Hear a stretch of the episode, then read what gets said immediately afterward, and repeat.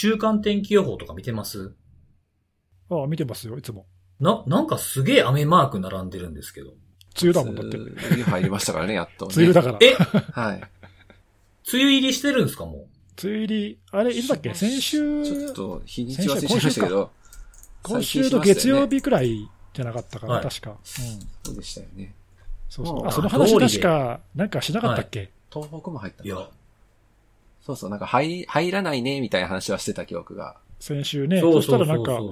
一点急に月曜日ぐらいに梅ね雨入り、関東梅雨入りみたいな。あ、そうなんですかなんかあの、散歩に僕夜行くって前言ってたじゃないですか。あはいはい。うん。それであの、いつもなんか出る前に、あの、雨雲見るんですよ。うん。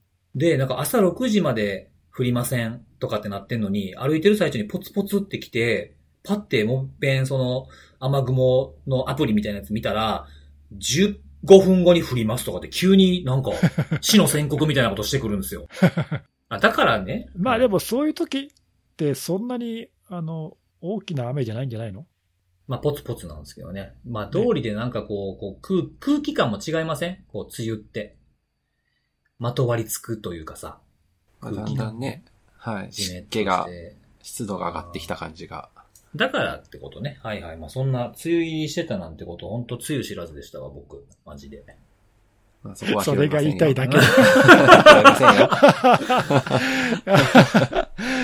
もう、それが、それが言いたいだけ最ど。近なんかちょっと言った後に二人が黙るのがちょっと好きになってきたんです。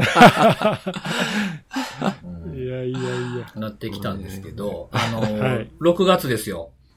6月、もうだいぶ、はい、6もう、月もう下旬だいぶだいやもよ。ですけどいやいね。やいや、言うて6月ももう、ほら、あの、何？下旬？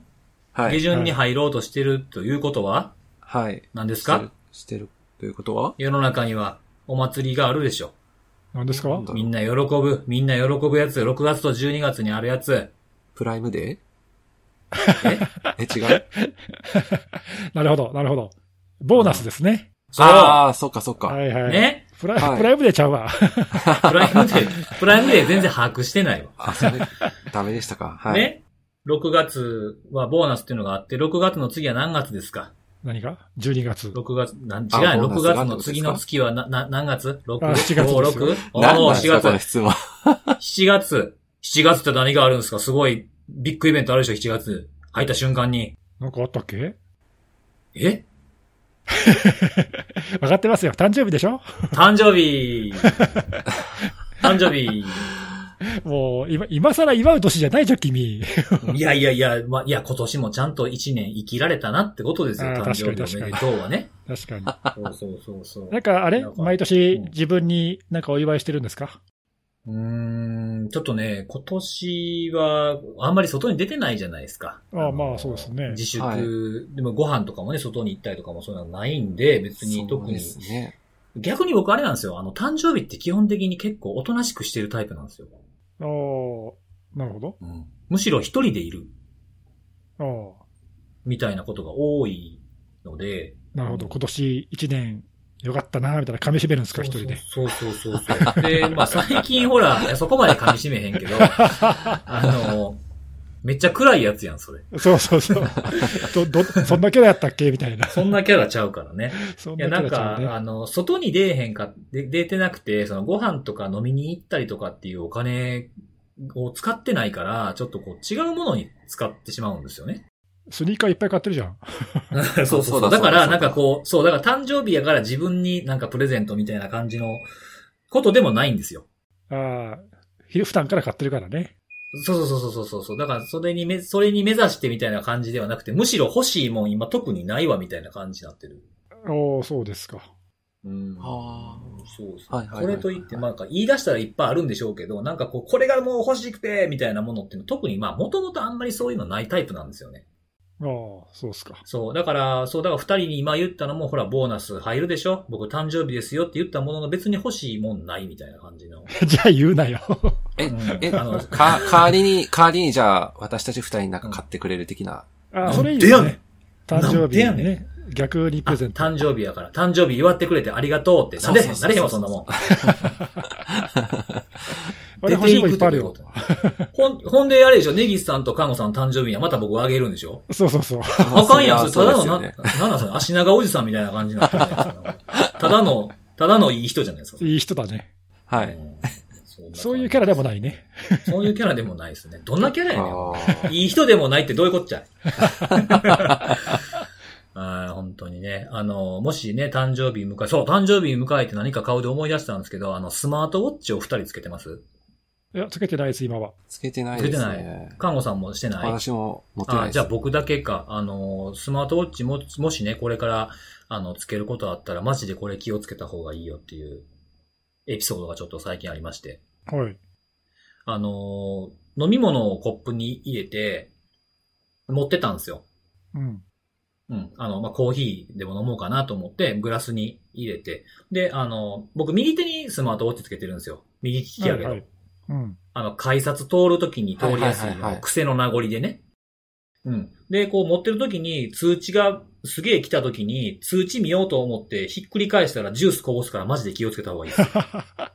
そう。コップ持ってるってひっくり返されたろあ いやいやいや、いや、え？いや、な、いや、全然想像つかなかった、今そのシーン。なんかブルブル震えて倒れるのかなと思ったら、手、持ってる手をひっくり返して倒すってことですか？返して、その、あの、ウォッチを見ようとするってことですよ。ああ、なるほど。そうすると、ドゥビッ、ドゥビッって、さ途中でそれは危ないと思ったから、全部はこぼれてないけど、結構ドゥビッといったんですよ。う。反射的にこう、手のひらを、手のひらと手首を返す動作がはいはいはいついてるってことだよね。うん。結構ほんであの、あの、なんていうの、来る通知って結構絞ってて僕。ああ、なるほど。んで、まあまあ大事なやつはいはい。とかしか、まあそうしないとね、あの、しょっちゅう通知機でうざうざったいからね。うざいし、あとあれですね、電池がめっちゃ減る。ああ、そうなんだ。ええうん。通知がやっぱ多いと、なんか例えばその Facebook のメッセンジャーとかそのチャット1個来るごとにとかたぶ例えばやるとめちゃくちゃ減るのは早いですね、やっぱり。ああ、確かに確かに。そうそうそう。だから何事ぞと思ってパッて見たら、もう僕が何事ぞやったんですよ、本当に。それはマジで気をつけてほしい大惨事だ。そうそうそうそう。最、この、長い間使ってきて、初めて最近それの事態に遭遇したんで、ちょっと気をつけた方がいいんじゃないかという。なるほど。気をつけます。へまあ、そう、早期警戒情報をね、お送りしてよくわかんない。ー よくわかんないです。はい。はい。感じですけども、お便りが来ております、今週も。おはいはい。うんありがとうございます。えーこれね、結構このネタ、長いですね。あのー今日は、お風呂に、豚布団並べておしゃれな空間で聞くでっていう。マジか。めちゃくちゃ役立ってるじゃないですか。。ちょっと。ねあれっねドラフて、ト水気があるとこってもう大丈夫なの？いや、防水じゃなかった。あれ？防水だったかな？防水じゃなかったなんかでもあれからそうう。いう、うんかかからないようなところうまく配置してんのかね。湯船とかじゃなくて、あれじゃないですか。例えばほら、お風呂の、まあ、作りにもよりますけどね、ちょっとこう、軽、ちっちゃめの出窓があったりするようなところもあそうだね。るじゃないですか。うんなんかそういうの何か飾うん飾れるところとかそういうところかもね。そうそう、その上の、はいはいはい上の方とかね、跳ねへんようなところとかに置いてるのかもしれないですねちょっ。となんかいいね、うんおしゃれな。ですね。お風呂入る時間が楽しくなりそう。その発想はなかった。うん。いや、でもなんか僕以外にもおるんやなと思いましたね。お風呂でこれ聞く人。そうね。うん。ぼ僕も結構スピーカー、防水のスピーカー持ってってスマホから、あの、Bluetooth で飛ばして聞くっていうのや、よくやってるんですけど。うんうん。うん。なんか、おもろいこと言ってんなーみたいな 自分で。うん、自分でね。あの、いやいや、自分でっていうか、その、全体に、全体ですよ。別に自分の言うてることだけがおもろいとかじゃなくて梅雨、。梅雨知らずとかっていうところでブホーみたいな感 さっきのまあ良かったな、みたいな。反省したりとかね。次こういう感じでいこうじ。かな。反省をしてるんですね。反省。反省してる。うん、そういうのも、えーまあ、いろんなところで聞いていただいて嬉しいなということですね。ですね。はいはい。はーい。で、あとね、あの、パスワードマネージャーの乗り換えを考えてるっていう方がいらっしゃいまして。ほうほう。乗り換えですか？それはまたどうしてな、どうしてだろまあ、何か、な今、今何を、あの、使われてるのかってことは書いてないんですけど、その Dropbox Passwords の使用感はどうなのかなっていうう。、あ気になるというふうに。あ、なるほど。あれ、お二人使いました？全然使ってないです。あの、とりあえずあ使ってない入れ入れてみて、はい、お試しだけして、あと全く使ってないです。日常使いはしてないですね。あ、そうですか。僕ちょっと、はいあの、短い間使ってみた。1ヶ月ぐらいは使ってみたんですよ。はい。うんどうでした、うん。うーんとね、あの、まあ、僕もともとほら、1Password で、ローカルのやつを使ってたはい。ですよね。うん。で、まあこれは、あの、クラウド同期できるじゃないですか、 Dropbox のやつって。うん各種デバイスで。まあライセンスによって使えるデバイスの数とかは限られてくるんですけど、それで使ってみたんですけど、うん、やっぱりね、その、パスワード以外のものとかもやっぱり保存したいんですよ。うん。うん。その結果、最終的に Dropbox パスワードを使うことによって、1Password をクラウド型に乗り換えるっていう流れになってしまいました。あ、 Dropbox パスワードだと、あれか、はい。そそのパスワード以外って、つまりそのメモメモ的なものとか、はいはいはい。そう。そういうのが、ああ、なるほど。そうなんですよ。あとなんかいろんなテンプレートみたいなものがそんなにないというか。うんうんうん。ちょっとかゆいところに手が届かないっていう感じなそうわけねそうそうそう、なんか免許証の情報、パス、あ、えっと、パスポートとかね。シンプルでしたよね。なんか、ちょっとそうそうそうパスワードそううんと比べると、機能的なところが必要そう、最低限というかだからなんか、。新、新規にこういうものを使ってみようかなっていう風な人には、いいかもしれない。あの、と、あの、いなんていうかな、僕らからすると便利なものっていうのは、そんないっぱいついててもって初めの人は思うかもしれないから、入りやすさはあるかもしれないなと思ったけど、乗り換えには、ちょっとあんまり向いてないかなって僕自身は思った。で、結局はやっぱクラウド便利で、同期楽やなって思ったから、あのーワンパスワードこれを、これを機に変えちゃうかっていう風にして変え、変えるという流れでしたね。そっちに乗り換えたと。うんそうそうそうそうそうそう。ワンパスワードからドロップボックスを経て、ワンパスワードみたいな感じでしたね。はい。は、はいい。そんな感じでした。はい。で、あと、まあ、前回、あの、 ATT&CK のお話をしたということなんですけども、あの、 MITRE、M-I-T-R-E って書いて、マイターって読むのか。嬉しいな、こういうお便り来るの嬉しいな。なんで？え、自分だけじゃないんやっていうふうに思えるやつなんで嬉しいんですけなど、ええなぜか頭の中でミーティアって呼んでたっていう。あまあでも、マイターに限らずだけどさ、はい。英語の、やっぱね、この IT 業界全般だけど、やっぱり英語のその名称っていうかね、はい。名前とか、あの用語とか、うんうん。なんかどうやって読むのかよくわかんないやついっぱいあるよね。あ、いっそうぱいある。ですねいっぱいある。うん。そうなんですよ。で、これは、あの、僕も最初初めてこの字面を見たときは、マイターって昔読めなかったんですよ。なん、なんて言ってたんですか？見とれ。ミそトレねれはないでしょ。見とれ。見とれ？見とり？え、だってこれマサチューセッツ工科大学のミットじゃないの？ミトリ、ミトリはないわな。まあ、見とり、まあ確かにね、僕もでも読み方パッてほら、なんかそれ以外に選択肢なかったから、あの、見とりって読んだ瞬間になんか、ちょっと誰か亡くなったみたいな感じやんな、それなと思って。ああ、そっちか。なんかお値段以上っていうのかと思いました、今。あ、それ全然思いついてなかったから、もう一回ここのくだりやり直していいかな。いやいやそこまででもないね。はい。そこまででもないい。ですよね。はいうんそうそう。まあ、こういうなんか間違ってたみたいなやつは、ちょっと僕も勇気が出るので、教えていただけると嬉しいかなと。まあまあ、あるあるですよね。はい。そうですね。はいうんうんうんあとは、そのに関連して、あの、アタックの話。アタックは、えー自分でマッピングするのは、やっぱちょっと難しいかなと。で、えー主要なもうまあランサムから、えー守るにはどうしたらいいのかという目的で、えー攻撃で利用される手法と、えー緩和策を拾って、えーできてる、できてないを判断、できてないところを補強みたいな使い方はたまにされされてるというふうなお便りをいただきました。素晴らしいですね。まあまあ、やっぱね、あの、うん。専門家ですら、まあ、うまくまだまだ使えてない現状なので、まあ、とりあえずね、あの、アタックのサイトに行くといろいろこう、何？あの、ここから始めよう的なさ、はいはい。ドキュメントとか、あの、え動画とか、いろいろそういうのたくさん出てるんで、例えばね、あの、ディフェンダーの人はこういうところから使ってみようとか、はいはい。あと前回も辻さんが言ってたみたいなさ、あの、レッドチーム的に使いたい人はここから使ってみようとかさ、いくつかその、うんああ、はいはい。ここから今から使いたい人向けのコンテンツって結構充実してるんで、うんうん。まあ、まず、まずはそのあたりからね、あの、うんとりあえず既存のコンテンツをどう活かすかってところから、まあやってみるのがおすすめだけどね。まあその後、もうちょっとね、あの、突っ込んだ使い方っていうか、うんうん。うん、いろいろ、あの、できるとは思うんだけど、まあまずは最初はね、そこからじゃないかなと。そうですね。はい。まあ、使ってる、はいい、ろいろ活か活かしてる方がいらっしゃって、なんかいいなって思いました。そうですね、すね晴らしいですね。ううん。うん。はい。というところで、えー、お便りは以上でございます。はい。はい。じゃあ、本編はい。に行こうと思うんですけど、行きますじゃあ今日はなんかいつも誰からですか？前回誰からでした？みたいなことを言うてるんで、今日は僕からはい。言っちゃおうかなと思います。はいお願いしますお願いします。はい。えー、今日、今回僕が、えー紹介するのは、えー、ランサムのアバドンってやつが。またか。またランサムが。ランサムの話したらさ、え何？ね。ランサムっていうだけでなんか面白い感じになるの面白いよねですよね。ずるいよね、ちょっとね。なんかいやずるない、ねずるないでしょ。辻さんがランサムですっていうだけでなんか面白くなる。ねでい、や、なんかもう、ねでも最なんかランサムでね、話したらさ、ランサムじゃないの？ってなるしさ、どっちにしても美味しいよね、なんかね。ねなんか、確かにね。美味しいんか、これ。知らんけど。はい。まあまあ、その、ち注意深く見てるということですよ。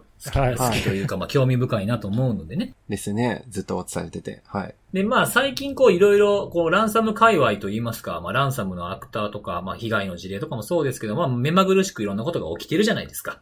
はいはい。で、そんな中でこのアバドンっていう、えーランサムウェアが、まあ、突如として、えー終了するということがあったんですけども、まあ、このアバドン自体は、あの、2019年の初め、まあ、2月ぐらいからですかね、ぐらいからまあ活動していて、えー僕も結構そのニュースとかを見つつ、検体を手に入れて自分でなんか感染して、えー攻撃者のサイトにアクセスしたらこんなんでした、カウントダウンしてますみたいなことを結構昔にもツイートしたような記憶がうっすらあるんですけど、えー当初これが登場、アバドンが登場した時っていうのは、まあばらまきがメインというか、まあばらまきだったんですよね、最初。うんうん。うん。で、まあ、ばらまきのやつで、僕もいろいろニュースを見てると、2020年の6月ぐらいから、あの、掲示板で、えーまあ、フォーラムとかで、えーアフィリエイターの募集とかを開始し出していて、で、えー僕が最初に見たやつだと、えっ、と、今手元に残してるやつだと、8月ぐらいかな。今年の8月、夏ぐらいから、いや、ちょっとばらまき興味ないんですよ、みたいなことを言い出したんですよ。このグループは。おうほうん。で、あの、RDP、リモートデスクトップとか VPN とかそういったまあネットワークを経路として、あの、ネットワークに侵入してくる方式。まあ、いわゆる、まあ、僕がよく、えー見ている標的型ランサム、まあ、もしくは、まあ、人手でやるヒューマンオペレーティッドの、えーランサムというところ、まあ、いわゆる二重脅迫につながっていくようなものに舵を、えー切り始めたんですよね。う。うんうん。で、えーそこからもうほとんど時間経つことなく、えーまあ、リークサイトが立ち上がるっていう風な流れを踏んできていて、で、えーまあ、それに加えて、まあ、30目って言っていいのかわからないですけど、交渉のテーブルに被害者が乗ってこなかったら、DDoS するみたいな脅迫をするっていうようなことも、えー今年に入ってからやってきていると。いうふうなところで、まあ、最近、えーいろんなランサムを見ている中で、まあ、件数だとか、えーやっていること、もしくはニュースに取り上げられる回数みたいなところを見てると、まあ、急成長している部類のランサムの一種だったんですよね。で、えーこのリークを伴うような形になってしばらくしてから、今年の、えー5月に、えっと FBI とか、あと、えっと ACSC かな、オーストラリアのサイバーセキュリティセンターというところ、この二つが、えーちょっと警鐘を鳴らすというふうな、この業界が狙われがちですとか、この国がターゲットにされているものが確認されていますみたいな、えーニュース、注意喚起とか、あとレポートっていうふうなものが出されているというふうな背景のあるランサムだったんですね。で、これが6月の11日に、まあ、終了というふうなニュースが入ってきまして、これ、あの、ブリーピングコンピューターっていう、まあ、これ聞かれてる方も、まあ、ネギスさんとか、看護さんとかも、まあ、常時見ているようなニュース系のサイトだと思うんですけども、そこにですね、あの、アバドンの攻撃者とえー思われる、えー人から、FBI のふりをしたメッセージが送られてきたらしくて、でそこに、えー複合キーをダウンロードする、えー URL と、そのファイルを展開するためのパスワードが送られてきたそうです。メッセージが送られてきたと。で、これを、えー確認してやってみたところ、正当なものであって、まあ、検体を入手してきて、それを、えー感染させて暗号化されたファイルを、そのキーを複合ツールを使って戻したら複合に成功するというようなところ。で、送られてきた複合キーっていうのが、えー2934個あって、まあこれ多分特定の被害者ごと、被害者、被害者組織ごとに、えー用意されてるんで、これだけの、えー、もしかするとお金を払って返したキーは含まれてんのか含まれてないのか、ちょっとここではわからないですけども、まあ、少なくとも3000近くの複合キーが送られてきたと。まあ、結構な数ですよね。リークサイト、うね、うん、リークサイトだけじゃなくて、もしかしたらばらまきの頃のも含まれてるのかもしれないですけどね。あの、ファイル自体はスクリーンショットで、ブリーピングコンピューターのサイトにか、あの、掲載されてたんですけども、え、キーが含まれてあるで、あ、含まれているであろうファイルは、なんか V1 と V2 って書いてあったんで、それは何の V1、V2、アワドンのバージョンのことを言ってるのか何なのかちょっとわからなかったんですけど、この2930の内訳はちょっと、ばらまきが含まれるのかどうかはちょっとわからないかなと。まあでも、リークの数見てると、まあ含まれてそうかなっていう気はしますね。今までのものみたい。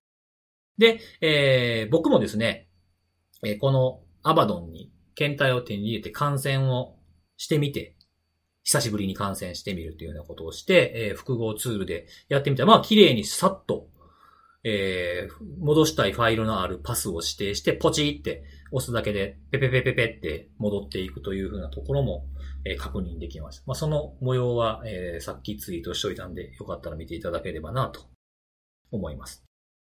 はい。っていう風な感じになってきてるんですけども、まあ、最近は、ちょっと、あのー、クロップのね、えー、グループのメンバーとおぼしき6人が逮捕とかっていうのもあったり、えー、少し前にはね、ダークサイドの、えー、に支払ったお金が何何割か取り返したとかっていう風なものがあって、えー、ちょっとこれは、今回はどういった件を受けて、このアバドンが辞めるっていう風な、まあ、このキーを全部返すっていう風なことをしたのかという意図のところまでは、えー、わからないんですけども、まあ、昨今の、えー、こういうちょっと操作の手が及んできているというふうなところもあって、まあ、潮時だというふうに感じたのかもしれないですし、まあ、こういった今の流れが、まあ、いろんな、えー、攻撃者に対する牽制になっていれば、まこんなにいいことはないんじゃないかなというふうに感じたニュースでございました。はい。僕からは以上でございます。これ、過去にもこういうこの複合キーをはい。まあ、全部公開しちゃって、はい。えー、オペレーション終了しますみたいな宣言をした攻撃者って、まあ、過去にも結構いるじゃないですか。そうですね。あの、そうですね。いろんなマスターキーをボーンといきなり公開していなくなっちゃうとかってありましたね。うん。とか、まあ、こういうね、あの、ブリーピングみたいなところとか、まあ、あるいはその、ランサムウェアをを研究してるとか、デクリプターとかを作っているベンダーに送ってきたりだとか、過去、まあそういうことをやった攻撃者もいたし、まあそれぞれそれなりの理由があるんだろうけど、うん、まあなんだろうね、その表面通り受け取っていいのかどうかはちょっと微妙だよね。うんうんうんうん、というと。そのいや、今回のストラバドンに関しては、まあ多分やめたんだろうし、はいうんうん、もう潮時であったらそうなんだろうけど、うん、それがさ、次への布石だ、単なる店じまいして、うん、次違うの始めようとしているのか、ああ、看板を変えて。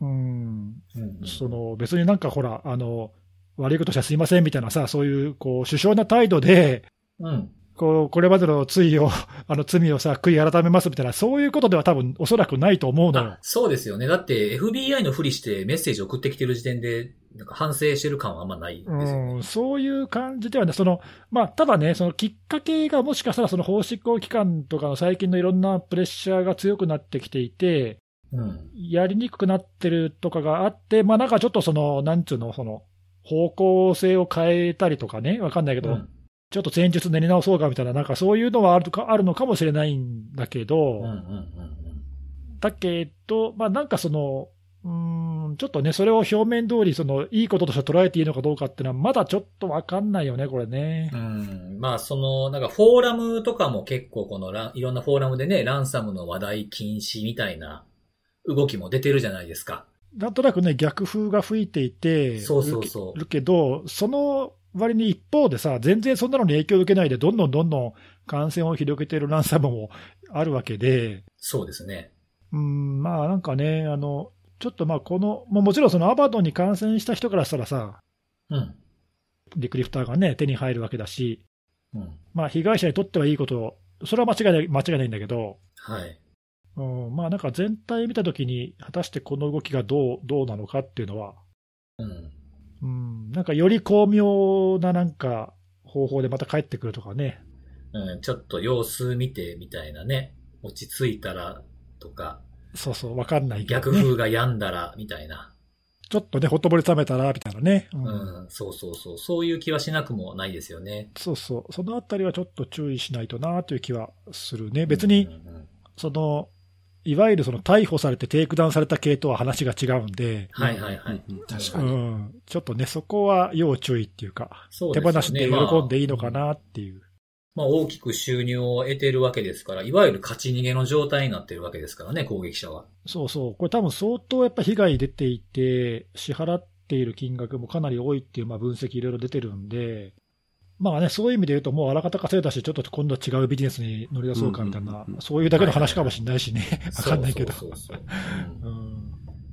そうですね。まあそのランサムの脅威自体な、脅威自体はなくなったわけでもないので、まあ引き続き注意は今まで通り必要ではあるんですけど、ね。まあちょっと、うん、ちょっと逆風になってるってこと自体はまあいいのかなっていう感じはしましたね。そうね。うん。そこをだからちゃんと、あの、結構ほら、ニュースってさ、割と偏って、例えば、ランサムのグループが、ね、オペレーション停止したとか、うんうん。あるいはこの間もそのニュースでしたけど、あの、法執行機関がなんか身代金をちょっと一部取り戻したとかさ、なんかいろいろいいニはいはいュース、うん、結構たくさん出てくるんだけど、うん。全体として本当にいい方向に行ってるかどうか、まだまだちょっと様子を見る見ないといけないというか。そうですね。そうんうん今は結論を出すにはちょっと早いかなっていう感じね、そうそう。まあ、ここでね、あの、しっかりその、法執行機関とか、あるいはうんその民間とかが、こう、手を組んでさ、協力して、まあ、しっかりそのランサムウェアなんか全然儲からないビジネスにできればね、あの、まあ、根絶することもできると思うけど、まだそこには行ってない。ちょっと、なんでね、まだど、どっち行くか分かんないっていう感じかなっていう気がする。はいはい、確かに確かに。うん。そうですね。はい。まあ、でも、まあ、とりあえずね、とりあえずはいいニュースだよね。一旦ね、一旦は、はい、いいニュースだったんじゃないかなと思ってちょっと紹介をした次第でございます。はい。はい。ということで、えー次のお話に行こうかなと思うんですが、じゃあ次、カモさんでお願いしていいですか？お私ですか？はい。はい。えっと、私はですね、あの、今回ちょっとご紹介というか、あの、取り上げたいのは、あの、東芝がですね、6月10日付で公開をした、あの、まあ、調査報告書っていう名前の資料がありまして、まあ、これ何かっていうと、投資会社の、えっ、と、エフィフィシモキャピタルマネージメントっていうところがあって、これは東芝の筆頭株主だそうなんですけども、こちらの会社が、えっ、と、今年の3月18日かな、えっ、と、臨時の株主総会を開き、まあ、そこで去年7月に開催された、あの、定時のですね、株主総会の運営が、まあ、どうも不適切というか、まあ、適正性について、まあ、疑問があるというところで、まあ、調査を求め、これ可決されたんですね。で、それはすごい画期的だって評価されて、で、調査が、その4ヶ月、あ、ごめんなさい、えっ、と、6月が3ヶ月か、3ヶ月足らずで終わって、で、報告書が10日に出ましたと。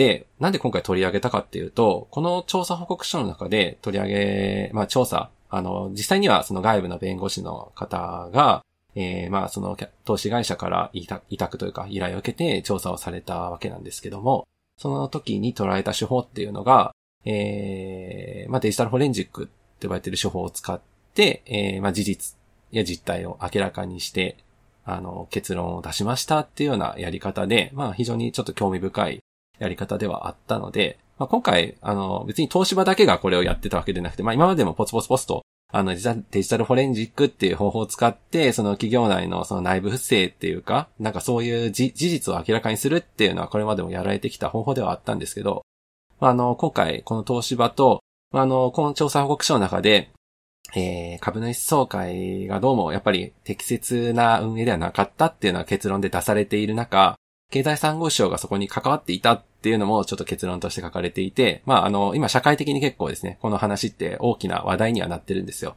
まあ、なのでそういった大きな話題に関わる、まあ発端となったデジタルフォレンジックのその内容についても、まあさら、さらっとなんですけども、調査報告書内に書かれていて、で、このやり方を少し話したいんですけども、うんえっ、と、今回、調査報告書の中で捉えた方法として、まずは、この事案というか、その適正の運営に関わっ、あなんだろう、そのう運営に関わっているということで、えー、7人の、その、社社内の方が、あの、ピックアップをされて、で、その7人の方がやり取りをされていた、えー、電子データっていうのをメールサーバーから、えー、情報を吸い上げましたと。で、数としては結構多くて、メールが52万3462件。で、そのメールに添付されるなどした PDF や Word といったファイルが、これが25万4765件。まあ、か、だ、だから合計するといくらだ？えっ、ー、と、77万ぐらいのデータを、えー、分析したって書いてあって、で、さっき私言ったんですけど、これ 2, 2ヶ月、3ヶ月足らずで、この報告書をまとめてるんですけども、まあ、ね、この期間でこれだけの数を裁くって結構、なんていうか、あら、なんか難しいような気がしてはいたんですが、やり方としては、この吸い上げたデータに対して、えっ、ー、と、絞り込みをしましたと。まあ、当然、なんか一斉、同胞送信とかをして、えー、まあ、あの、重複しているようなメールとかっていうのは多分おそらく多数あり、まあ、あるいは、なんだろう、キーワードであ、キーワード等で、えー、絞り込みをします。具体的にちょっとキーワードを抱えてなかったんですけども、キーワード等で絞り込みをして、で、それを、えー、66,662件まで減らしましたと。まあ、10分の1に足らずぐらいですかね。で、まあ、それでも結構な量なんで、それをさらにどうしたかっていうと、まあ、あの、AI って書いてあって、まあ、ちょっと AI としか書かれてなくて、具体的な分析の指標って書かれてないんですけども、まあ、なんか機械学習か何かで、その6万6千強の、えー、データの重要度を評価したと。で、えー、まあ、どうも重要性が高いぞと判断されたものに関しては、えー、15人の、えー、まあ、弁護士の方が、えー、手分けして、まあ、読み込みをして対応されて、それ以外に関しては、えー、まあ、今回この一連の、えー、調査に関わっている分析会社として、フロンテオっていうあの、クレジットトカードとかの情報リュースとかでも出てくる会社ですよね。えー、うん、そちらの、はい、会社が今回のこの、えー、東芝のこのデジタルフォレンジックにも、えー、関わっておられて、えー、この調査の中で重要性が低いと評価されたものに関しては、えー、フロンティアの、えー、レビューワーツのかな？えっ、ー、と、方が確認をされて、えー、まあ、実際にはどういうやり取りをされていたかとか、時系列であるとかっていうところを、まあ、つまびらかにした報告書というところなんですね。で、えー、まあ、内容としては、まあ、あの、調査報告書がですね、めちゃくちゃボリュームあって、何ページだっけこれ。えっ、ー、と、121ページまあ、結構なボリュームがあっ、まあ、あの、細かい話はそれを見ていただければっていう感じ、ちょっと丸投げしちゃって申し訳ないんですけど、まあ、あの、いろんな、はい、はい、この分析した内容から事実が浮かび上がり、その事実に基づいた、えー、問題点を分析しましたっていう、まあ、大枠はそういった流れであり、まあ、その中で先ほど、あの、お話ししたような、えー、まあ、どうもちょっと経済産業省が、その昨年の、えー、株主総会の運営に関わっているんじゃないかっていうような、そういう匂わせをするようなメールっていうのも、えー、見られましたっていうのは実際その、まあ、発掘されて明らかになったっていうところも取り上げられており、まあ、あの、これ事実関係、なんだろう、この調査報告書が問題だって指摘していることに関しては、経済産業省側は確か大臣がコメントされていて、まあ、あの、事実誤認だったかな。なんかその事実としては適切ではないって形で確かコメントはされておられて、あの、いたかとは思うんですけども、まあ、あの、調査報告書としては、えー、まあ、適切な運営ではなかったと。いうことが、まあ、あの、報告、えー、結論として、まあ、一連のこの調べ方で、えー、述べられており、確か東芝もこれを受けて、まあ、あの、運営に関しては問題がありましたっていうことを確か認めたみたいな、確か今そんな感じの、えー、状況で、えー、来月、また2021年7月の多分定時総会があると思うんですけども、またちょっとそこで一悶着あるのかな、みたいな感じで、はい、見ているんですけども、まあ、ね、まあちょっとそ、その辺のちょっと株主総会の動きとかっていうのは多分直接的にはかかってこないんですが、まあなんていうかこういう社会的な事象に関して、まああのなんだデジタルフォレンジックって言うとなんかちょっとウイルス感染とかをして、その情報流出があったかとか、被害の様相はとかっていうのを細かく調べるところっていうのはなんとなくイメージしがちではあるんですが、まあなんかこういう、なんだろう、内部不正って言っちゃっていいのかな？なんかちょっとそういった、なんていうかその事実関係を明らかにするっていう、うん、まあテクニックの中にこのデジタルフォレンジックっていうのがかなり、なんていうか最近においては重要な技術になってきてるのかなっていうふうにはこれ見て思いましたね。はい。なんかあの、内部不正があったかどうかとか、あとはなんか辞めていく社員の人のコンピューターがみたいなものっていうのは、まあちょこちょこ耳にはしますけど、そうですね。最近はね。はい。はい。なんかその、まあ、不正があったかどうかっていうことを示すのも、まあ、その、デジタルフォレンジックの一つの、えー側面かなと思うんですけど、まあ、何もそういう怪しいものがなかったっていう潔白を示す手段の一つでもあるのかなっていうふうに。それはそうですね。今回も確か直接的にその、なんか東芝自体が関わっている因果関係を示すものはなかったっていうのしか書かれていたと思っていて、はい。まあ、そこが明らかになった点の一つだったってことなんですよね。そうですね。はい。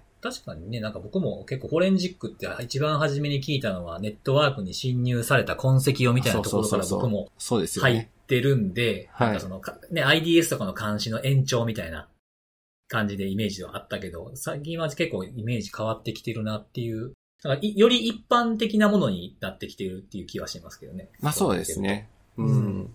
はい。いや、まあ、イメージが変わってきてるっていうよりは、昔からああるんだよね。昔からあるんだよねっていうか、あの、いいわゆるその技術、技術者が言う、エンジニアの人たちがこう考えてるフォレンジックは、どっちかというとその、さっき看護さんが言ってた、サーバーへの侵害調査とか、うんうんマルウェア感染した時の影響調査とか、うんその何かことが起きた後に、コンピューター上で何が起きたかっていうのを、例えば、さまざまなそのファイルやメモリに残っている痕跡を集めて、うんえー何が起きたかっていうのは、後からその証拠をこう細かく丹念にこう繋いでいって、えーどうもこんなような順序でこんな風に起きたらしいっていうのを、こう、まあ推定するっていうかね。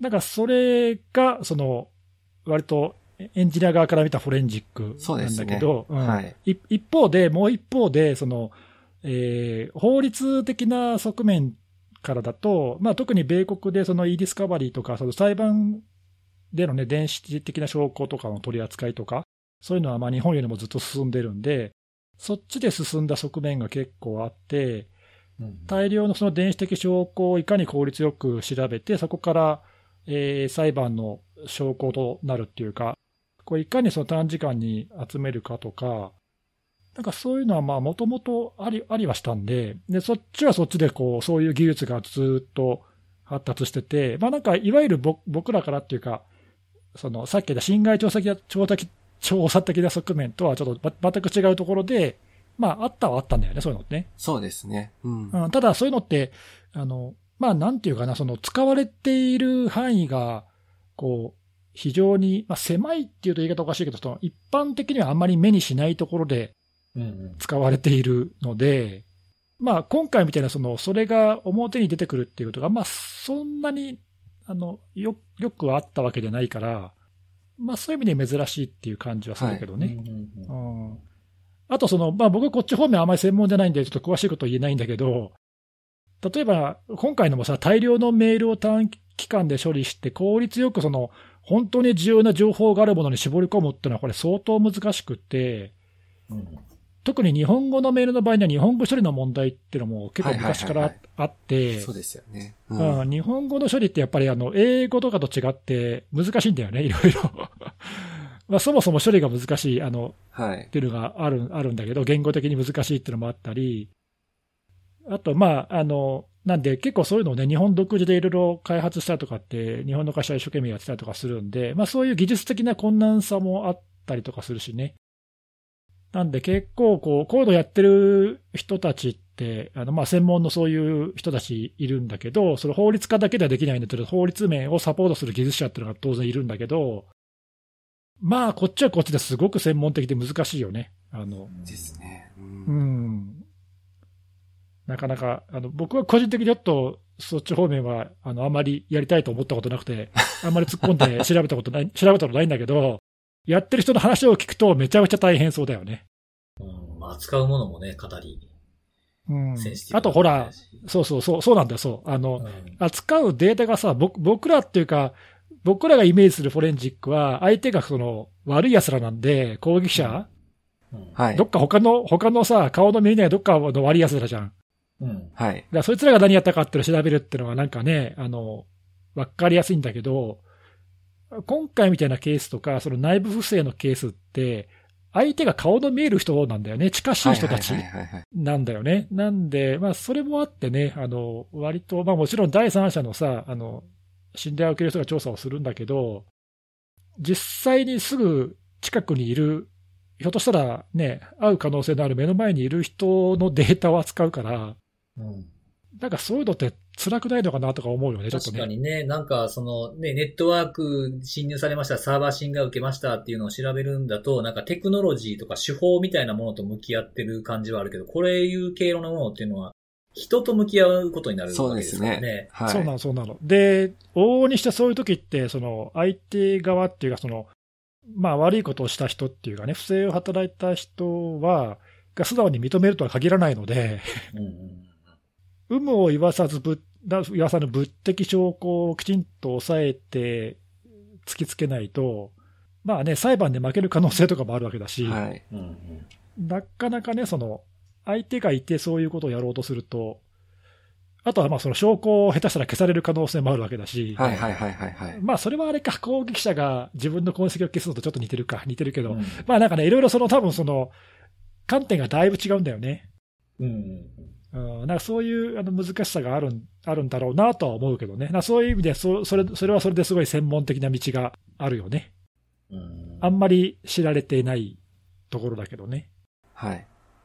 まあ、結構なんかニーズはありそうですよね。いや、ニーズはすごいあると思うよ。はいうんあと、その国内でも、まあ、今いろいろね、いろんな先生方とか、なんかまあ、努力してやってるけど、その、まあ、日本でもだいぶ、その、何、裁判での証拠のね、電子的な証拠の取り扱いとかうんうんうんうん進んできて、まあ、もっとこれが進んでくれば、多分そういうニーズって今以上に高まるんじゃないかね。そうですよね。うん。なんか20代の時に、フォレンジックのあのトレーニング受けたのを今思い出した。ほう、それはどういうやつ、その、まあ、僕の、その当時の僕はもうフォレンジックイコールそのなんか、例えばパケットだとか、あとはハードディスクの消えた、消された領域がとかっていうのを調べるイメージしか本当全くなかったんですよね。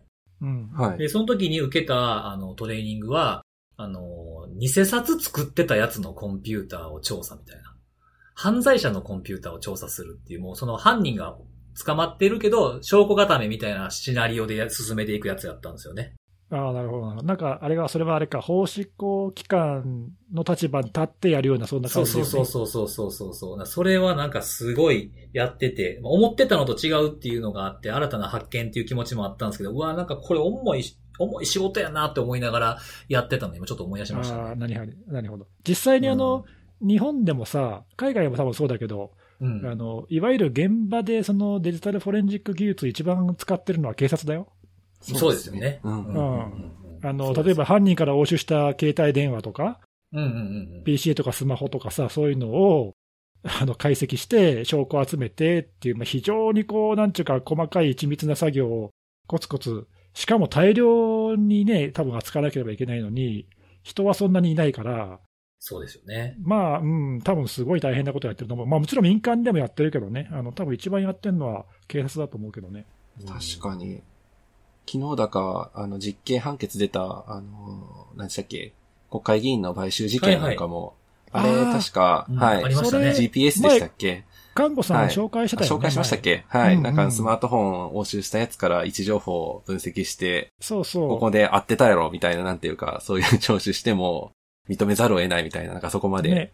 そうそう。やっぱね、そういうこう、ちゃんとした事実の積み重ねっていうかね、それを裏付ける物的証拠っていうか、そういうのって、そういう裏付けがあるとないとでは全然ね、大違いだから。そうですよね。うん。いやー、大変だと思うよ。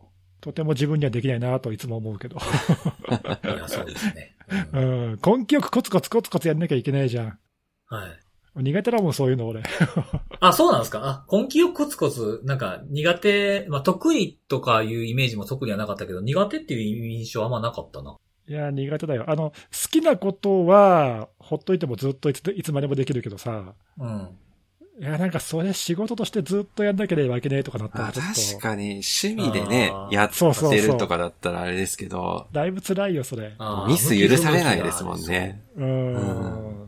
いや、それで人の人生左右する可能性あるわけだ。そうそうそういや、そそうれはね、本当やってる人たち、本当大変だと思うよ。ご苦労、はいご苦労様っていうか、頭下がるよね。うんわかりました。ありがとうございます。はい。はい、ということで、えー、今日はの最後の、えー、3つ目のお話は根岸さんからお願いします。お願いします。えー私、あの、アップル信者なわけでございますが、よく存じ上げておりますが。僕 も存じ、存じ存じ上げておりますもん。ははい。あの、まあ、そんなアップル信者にとってはですね、あの、はい大事なイい。ベントが 今週、今月ありまして、ありましたね。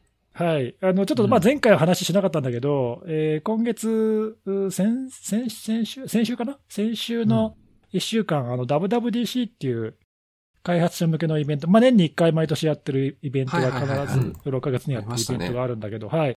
まあそこでですね、ちょっとあの、セキュリティ面でのいろいろ新しい、こう、取り組みというか、うん。あの、技術の紹介なんかもあって、えーまあ、その中からちょっといろいろあるんで、2つだけ、えー軽く紹介したいなとうん。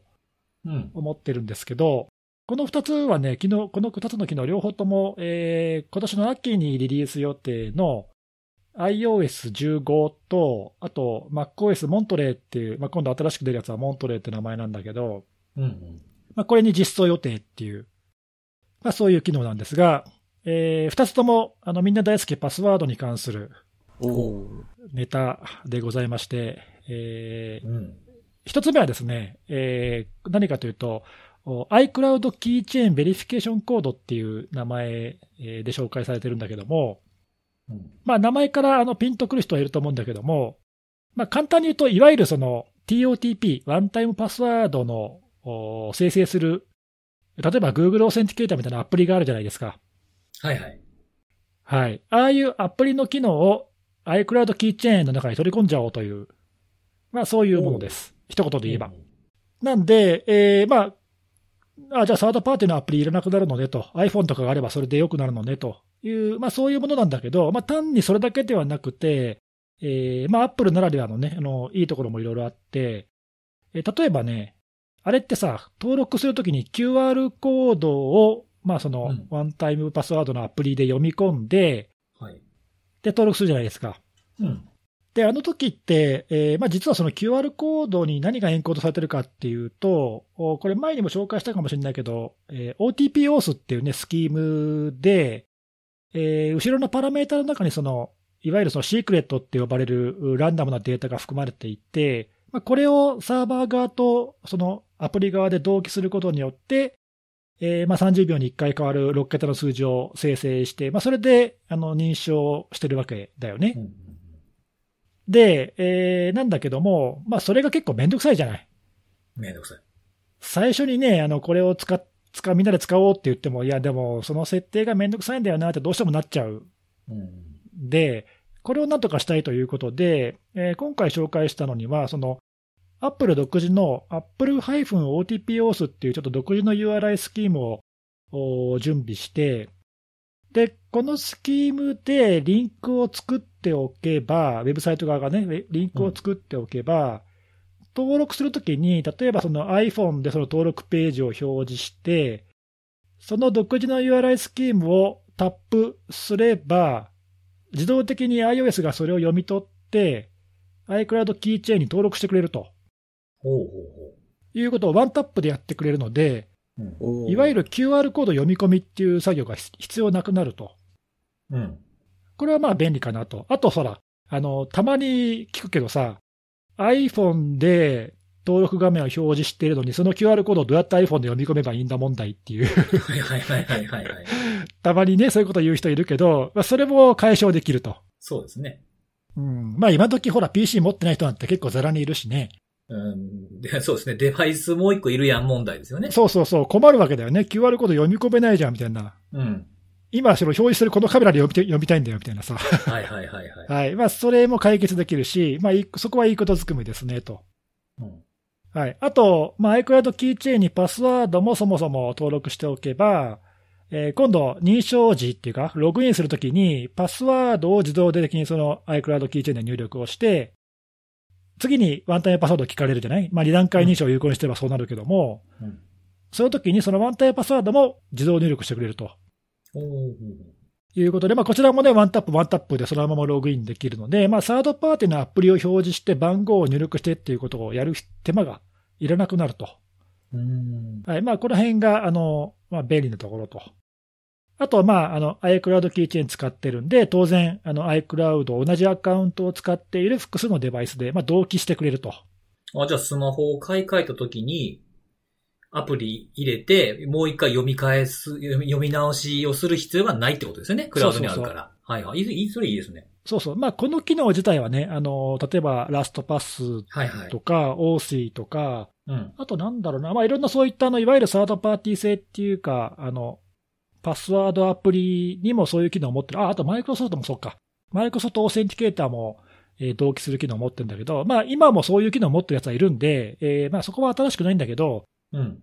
iOS 標準の機能でできできますよっていうところが、まあまあ、あの、いいかなと。うん。はい、いう感じで、もうこれはいいんじゃないかなと。で、まあ、あの、あえて、あえてデメリットを挙げるとすれば、これはまあ今も言われてる、この間もどっかで話したけど、はい。いわゆるそのパスワードマネージャーにパスワードと合わせて、ワンタイムパスワードのシークレットも一緒に保存しちゃってええんか問題っていう。二要素じゃなくな、なくならしてんじゃないか疑惑。そうそうそう、それ本当にええんかっていうね、ワンタップ、ワンタップ、ワンタップで両方ともいっちゃっていいのかっていう。うん。うん。うん。うん。はい。まあ、その問題はあるん。だけど、あるん。だけど、うん。あの、まあ、多分このアップルがターゲットにしてるのは、今そのワンタイムパスワードとかを使っていない人たちに、うん。あの、使いやすくするから、積極的に使ってくれということだと、おそらく思うので、うん。まあその今まで従来やってきた人たちからすると若干の突っ込みはあるかもしれないけど、保護されてなかった人たちを底上げしようっていう取り組みって捉えればいいそうそう、そうそう。だから別にその、今もうやってる人はそのまま続けてくれと。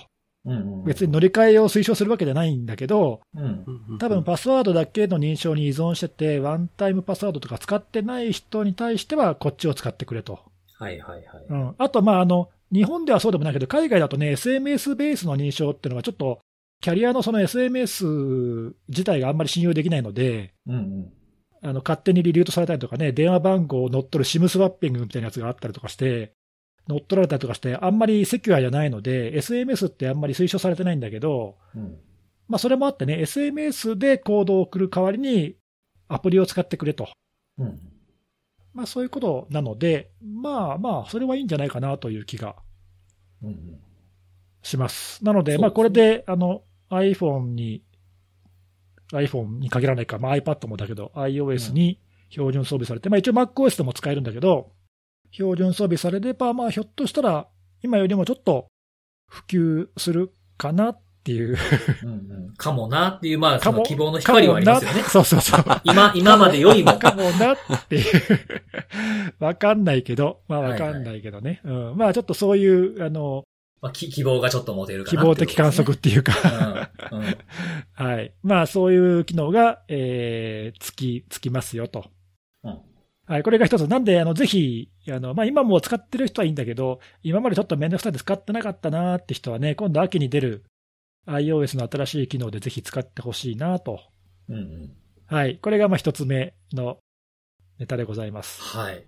はい。はいそれから、はい、もう一つ目はですね、この、まあ、さらにこの先を見越したというか、今度パスワードの代わりになる認証っていうかね、まあ今、パスワードレスって結構いろいろ言われてるけども、まあそれを、あの、推進しようっていう話で、えーこちらはですね、名前が Passkey in iCloud Keychain っていう名前で、まあこちらも iCloud Keychain 絡みなんだけども、Passkey っていう新しい仕組みを実装しますと。パスキはい、いうもので、これは何かというと、えっ、と、ちょっと話の前提としてね、Web オーセンティケーションの話をちょっとだけしなきゃいけないんだけども、ー。うんうん。えーまあ、このポッドキャスト聞いてる人は、まあ、たびたび、あの、僕らね、こういう話大好きで、 YubiKey とかさ、うん。あの、紹介してるから、まあ、大体知ってると思うんだけど、うん。えーまあ、今、あの、 FIDO アライアンスがね、策定して W3C で標準になっている、まあまあ、Web オーセンティケーション、Web オーセンっていう、うー Web API のお仕組みが、まあ、結構普及していて、うん。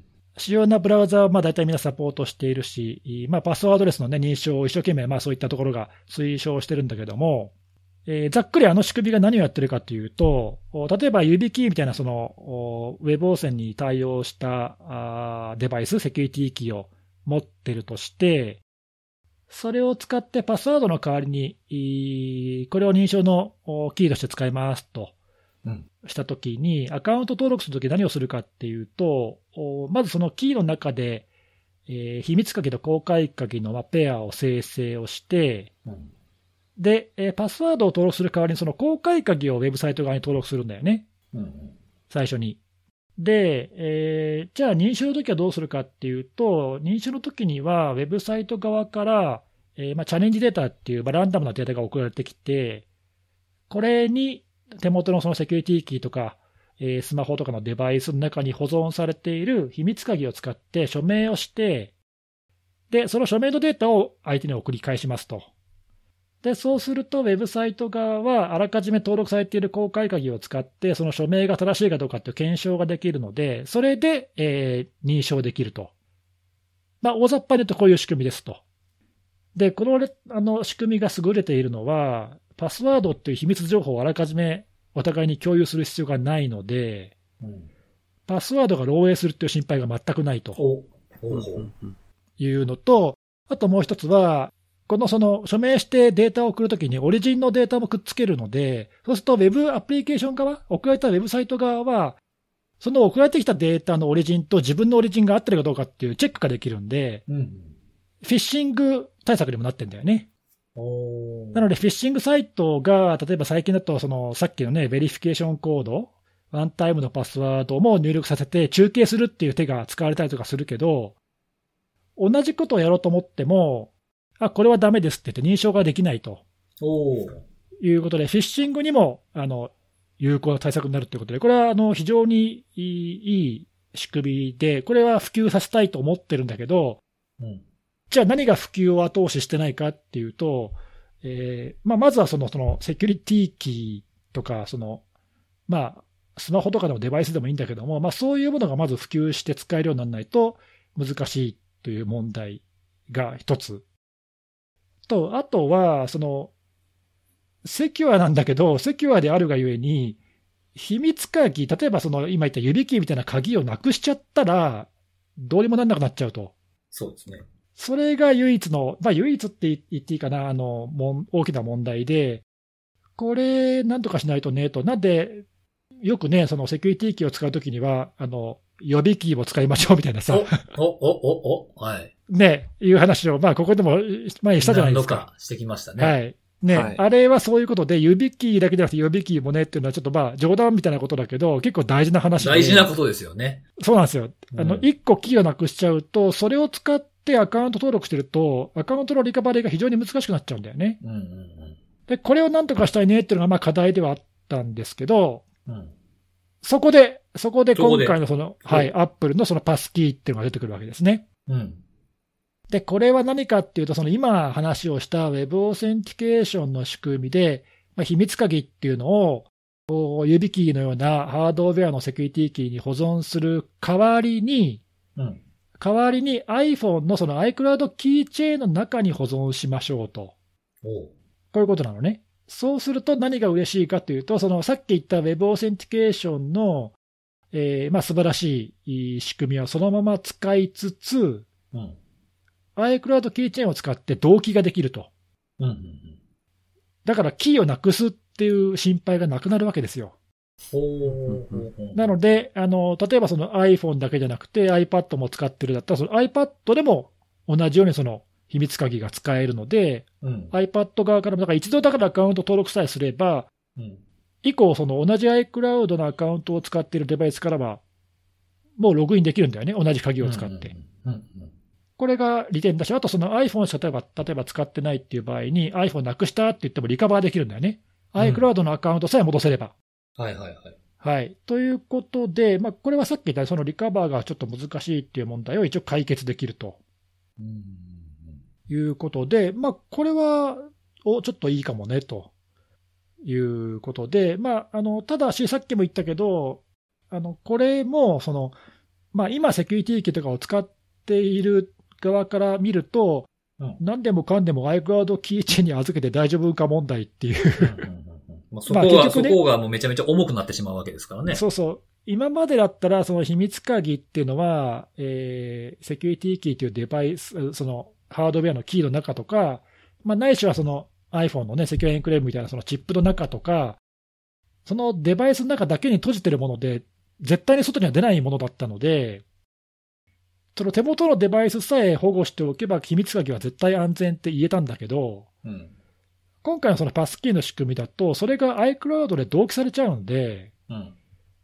そうすると、この自分の iCloud のアカウント自体をちゃんと保護しておかないと、全部ダメになっちゃうというところで、ちょっとだからだからリスクがちょっと大きくななるんだよね。で、その代わりに、さっき言ったそのバックアップの問題とか、まあ、利便性の問題がだいぶ解決されるということで、まあ、これもさっきのね、あの、1個目のネタと同じで、うん。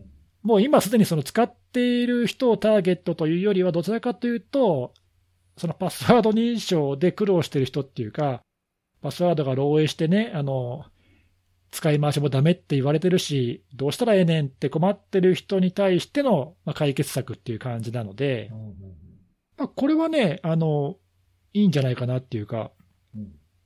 普及したら、もしかしたらちょっとこれパスワードレスをだいぶ推進する力になるんじゃないかっていう気が、さっきの以上に、そうですね。なんかはいパスワードをちゃんとやらないといけないの分かってるけど、まあできてないっていうまま何年も経ってる人ってたくさんいらっしゃるじゃないですか。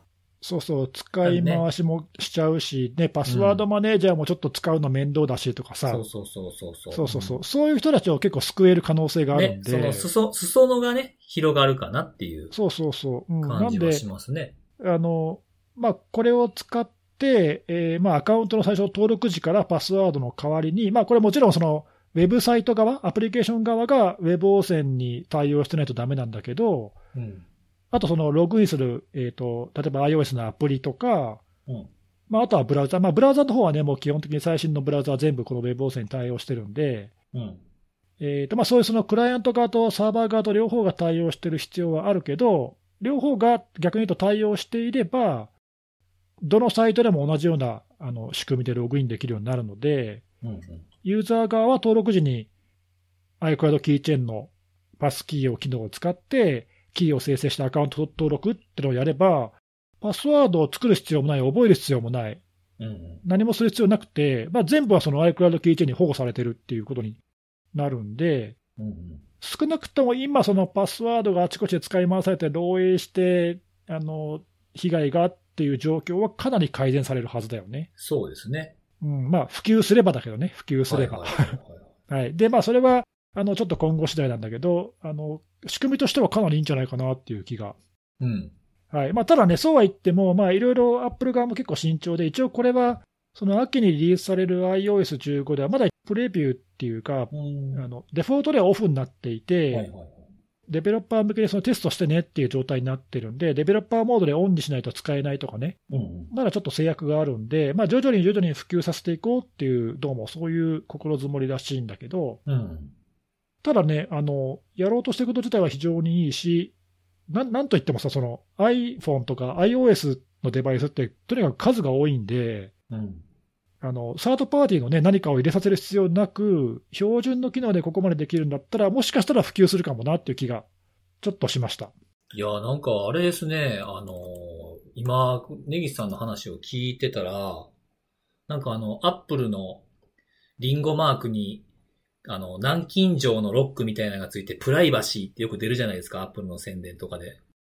はいあれがもう、なんか、ネギスさんの、ネギスさんの背中の方に見えましたよね、今。なんかもう、さ、もうなんかちょっと前までティム・クックが喋ってて、じゃあ、プライバシーのことをよろしく、まさふみ、みたいな感じで話振られたかのプレゼンのような 言い過ぎや、言い過ぎ。なんかね、ユーザーがすべてね、保護されるんだ。そう、iOS なら、みたいな感じで、なんかちょっと、僕ももうちょっと使おうかな、みたいな気持ちちょっとなってしまいましたね。そうね。そうねはい。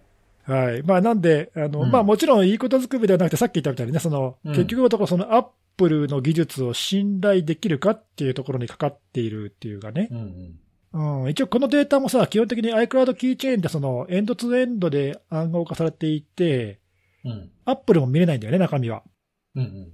あの、iCloud のデータはアップルも見れるものあるんだけど、はいはい。iCloud キーチェーンとかは、えーデバイス側で作った確か、えー鍵で保護されているので、うん。これは Apple 側も見れないのよ。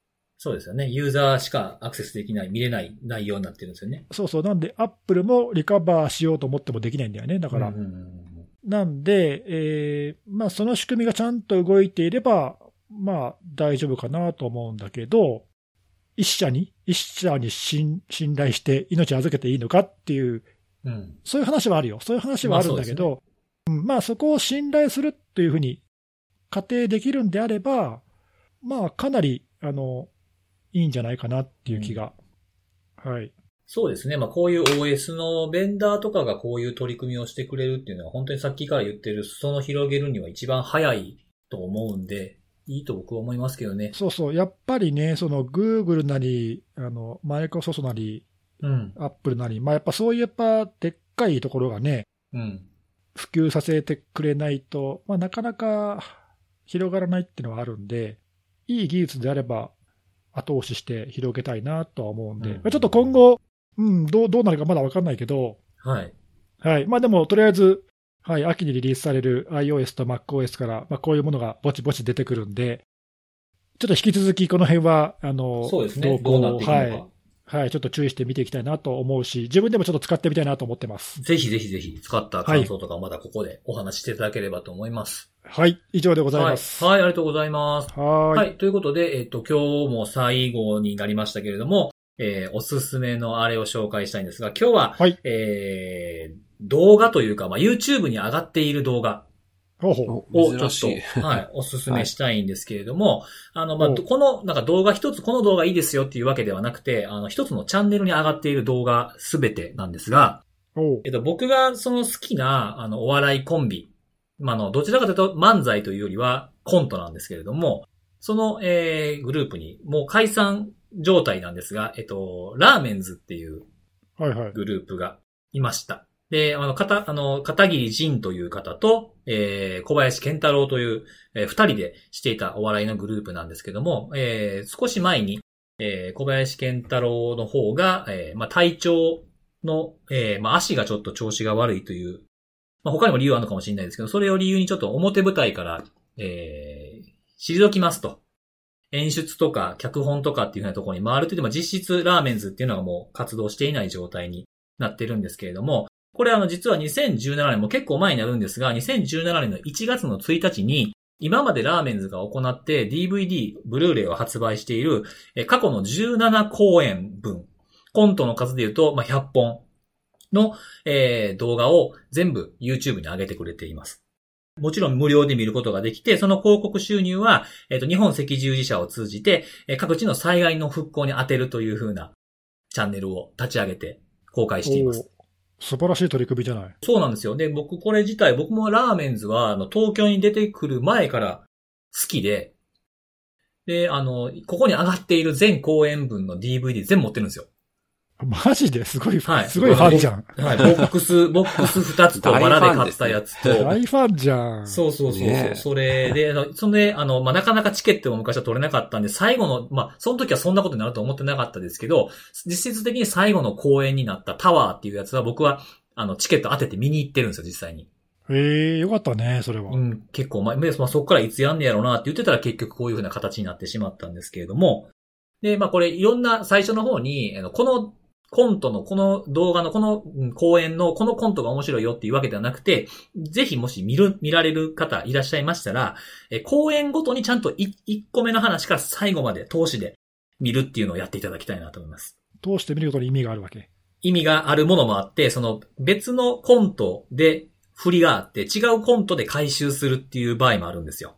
へえ、手が込んでるね。そうそう、だから繋がってたり、そのなんかメタ的な、あれこれさっき出てきた人と関係あんのかな？みたいなものがあったりとか、全部のやつを最後の話で回収してオチをつけるっていうふうなことをされることもあるので、あの、つまんでみても面白いものはいっぱいあるんですけど、あの、有名なコントとかでもあるんですが、そうではなくて最初から最後まで一つ見ていただいた方がいいかなと思います。えー結構作り込まれてるんだね。そうそうそう。結構凝ってる。なコントっていうとなんか面白おかしい出来事みたいなのがあるんですけど、どっちかというとトンチを効かしたようなやつとか、えーうん、あるんで、まあ僕が、あの、投資で見て結構雰囲気全体的に好きなのは、アトムっていう公演タイトルのやつですね。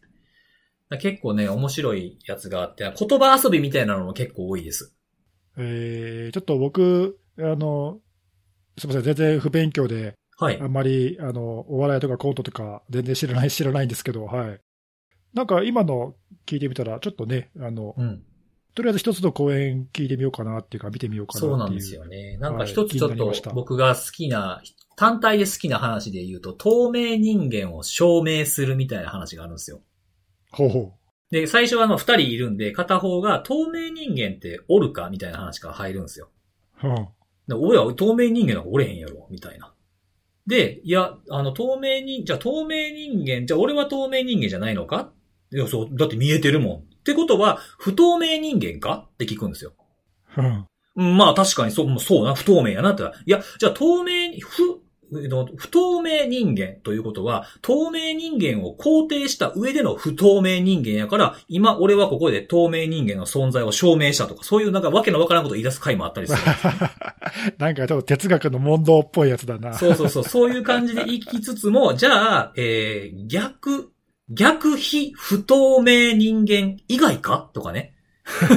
もうどっちかわからんみたいな、そういう言葉遊びみたいなやつもありますし、結構ちょっとホラーがかった話もあったりもするんで、えうん、結構そのいろんな、こう、多岐に及ぶようなパターンがあるので、まあ、暇な時とか、時間潰す時とか、休憩の時とかに、まあ、無料で見れるし、まあ、寄付にもなるということで、えー見ていただければいいんじゃないかなと思います。またちょっと今まで見てきたコントとは違う感じのものが見られるんじゃないかなと思って、今回、紹介しました。ー、ほうほう。え、辻さんなんかはその、大ファンだから、こう、時々、こう、好きなコントとか見返したりとかするわけ。はい。もう結構見ますね。いろんな、なんか、どれも結構好きなんで、で、さっき言ったみたいにつながりがあるから、一個見ると結構他のやつも思い出せるんですよ。ああ、なるほど。つい、ついでに他のも見たくなっちゃうのか。そうそうそうそうそうそう、そうなんですよね。だから前まではその DVD 出して、特にね、僕東京に来て、えー、3年以内の時はいつも寝る前には必ずラーメンズの DVD をプレステ2で再生して見るっていう生活をしてたの。へえ、あ、プレス、プレステ2ね。なるほど。はい、DVD 再生機にしてたっていうところもあったんで、そう、それで見て、その見ながら寝に落ちるみたいなことをずっとやってて、もう結構ね、なんか言われたらわかりますよ。その返しとかできると思う。すごいな、それ。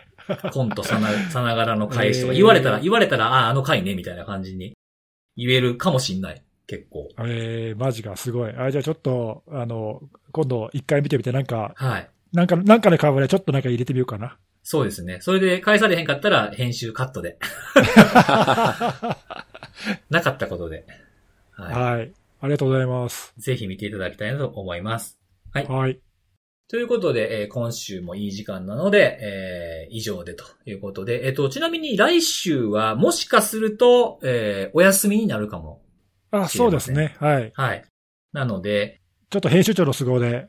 そうですね。もしかすると僕と看護さんだけか、もしかしたらないかもしれないですけど、まあ、その、ちょっと前にどうなるかっていうのはツイートするように、あハッシュタグつけてツイートするので見ておいていただければなと思います。ということで、はいえーまた来週か再来週のお楽しみです。バイバイ。バイバイ。